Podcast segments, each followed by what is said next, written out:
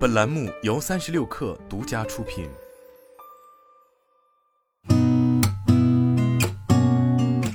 八点一刻，听互联网圈的新鲜事儿。今天是二零二二年十一月二十二号，星期二，早上好，我是金盛。中国人民银行昨天在香港发行了两期人民币央行票据，其中三个月期央行票据一百亿元，一年期央行票据一百五十亿元。中标利率分别为百分之二点零九和百分之二点五零，投标总量接近五百五十亿元，约为发行量的二点二倍。马蜂窝旅行玩乐大数据显示，近一周卡塔尔相关热度上涨明显，其中卡塔尔世界杯热度上涨百分之一千一百三十三，卡塔尔攻略、卡塔尔签证、卡塔尔住宿等关键词热度上升均超过百分之六百。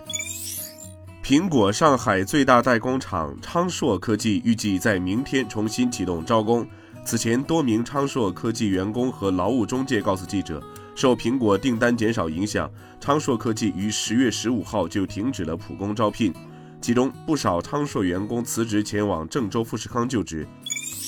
台积电创始人张忠谋接受采访时表示，目前在亚利桑那设置的五纳米厂是美国最先进的制程，但台积电最先进的制程已到三纳米。他本人证实，台积电将在美国设立目前最先进的三纳米晶圆厂。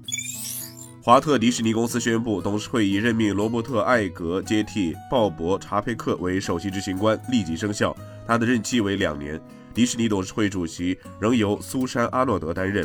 艾格曾在2005年至2020年期间任迪士尼首席执行官及董事会主席，任内曾显著推动迪士尼业务的扩张，迪士尼的市值从480亿美元增加到2570亿美元。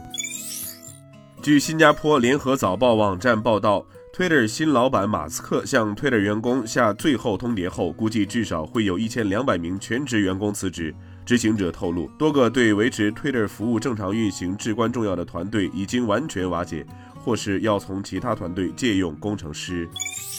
TikTok 表示，未来三年将在全球增加约三千名工程师，并将扩大其美国加州山景城的办公室规模。TikTok 扩大招聘之际，正值美国各大科技公司纷纷裁员。根据科技行业裁员统计网站的数据，进入2022年以来，科技行业裁员的人数已经超过了十万人，其中大部分集中在美国的科技企业中。